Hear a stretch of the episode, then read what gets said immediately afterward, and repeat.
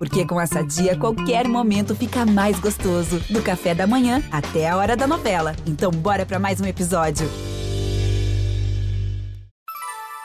Baixada em Pauta. Baixada em Pauta. Os principais assuntos da Baixada Santista ao seu alcance, a qualquer dia, Qualquer dia. e a qualquer hora. Qualquer hora.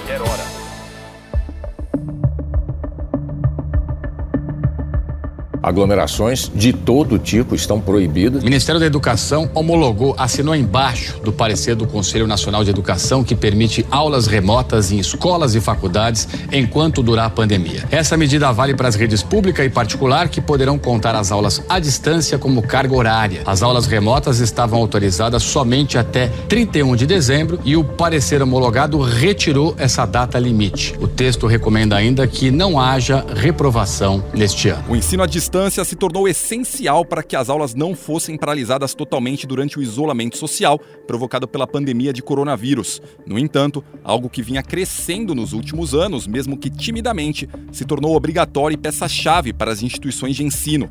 Meio que no susto, professores precisaram adequar a liberdade que tinham em sala de aula para as videochamadas, com o desafio principal de manter o aluno interessado. Para falar sobre esse assunto, a gente recebe aqui no Baixada em Pauta meu amigo Paulo Borsen, coordenador do Núcleo de Educação à Distância da Unisantos, a Universidade Católica de Santos.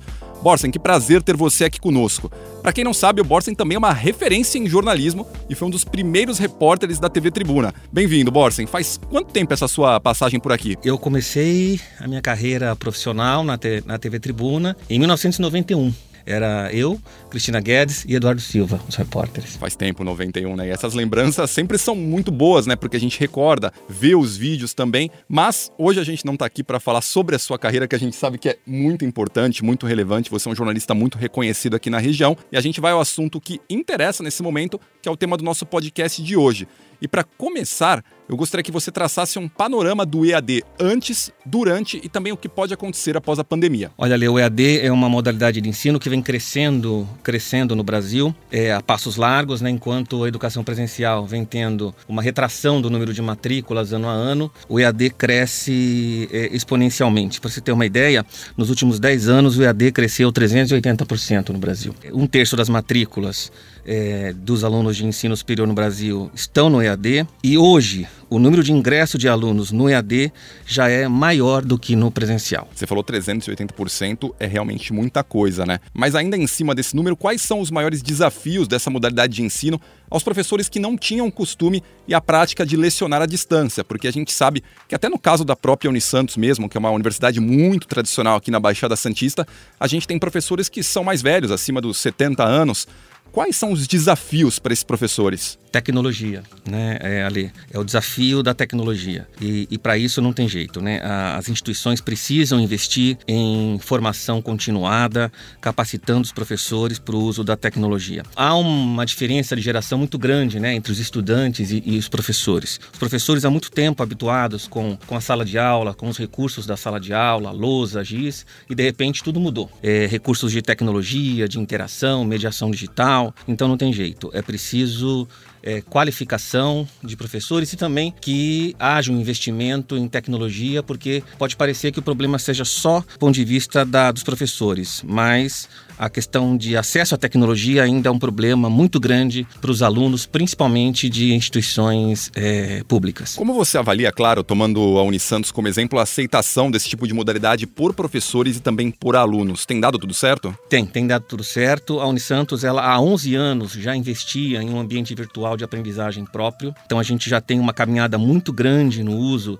dessas tecnologias de apoio que a gente usava de apoio ao presencial. E de repente, com a pandemia, numa sexta-feira eh, foi anunciado que fecharíamos, na segunda já estávamos com as aulas em mediação digital. Foram mais de 6 mil alunos mobilizados num fim de semana e conseguimos, eh, com muita capacitação de professores, é, com muita mobilização de corpo docente, coordenadores e alunos, conseguimos vencer. né? Hoje temos um modelo de mediação digital que tem tido resultados bastante positivos, tanto para os alunos quanto para os professores. A gente sabe que a conta não é tão simples, né? Porque alguns cursos precisam, por exemplo, de laboratórios específicos, como o de gastronomia, por exemplo. Como fica a adaptação nesses casos? Por exemplo, os alunos transmitem os resultados de casa ou há encontros periódicos presenciais? É, a questão de tecnologia tecnologia envolvida. O, o, curso de gastronomia, por exemplo, criou um canal no YouTube para trabalhar essa questão é, das receitas. Capacitamos os alunos para produção audiovisual e com a abertura que houve aos poucos, a, as aulas práticas foram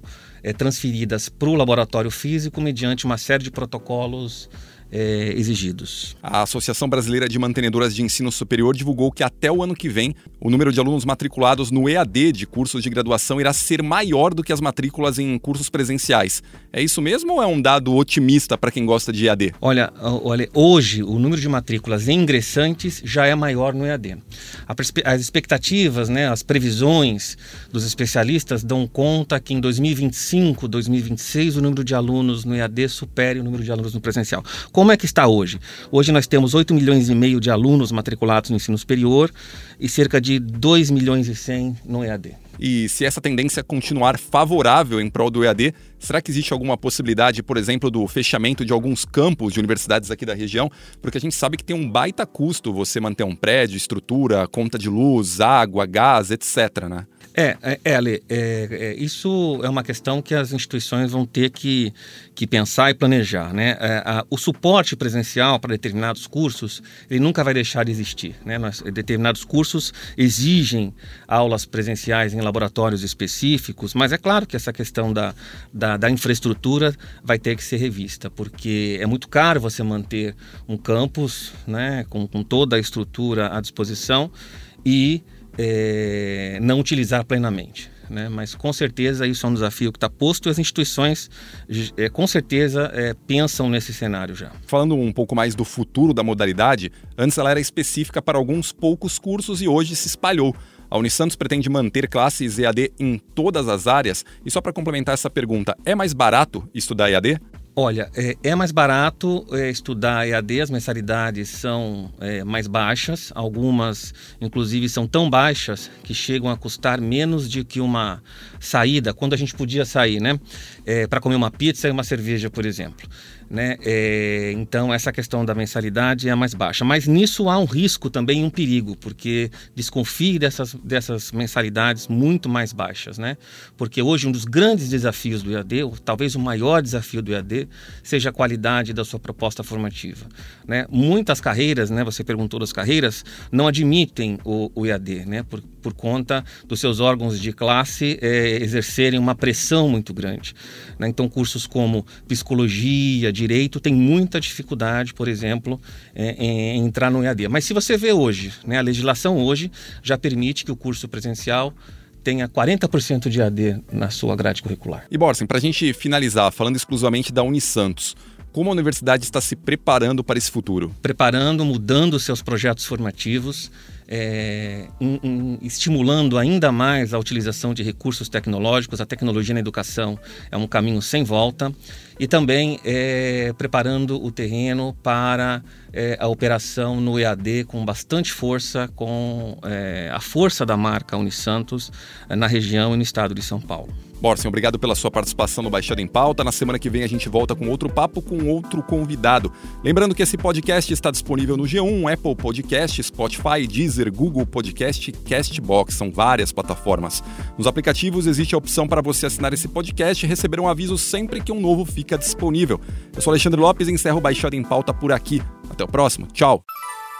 Baixada em Pauta. Baixada em Pauta. Os principais assuntos da Baixada Santista ao seu alcance, a qualquer dia, qualquer dia. e a qualquer hora. Qualquer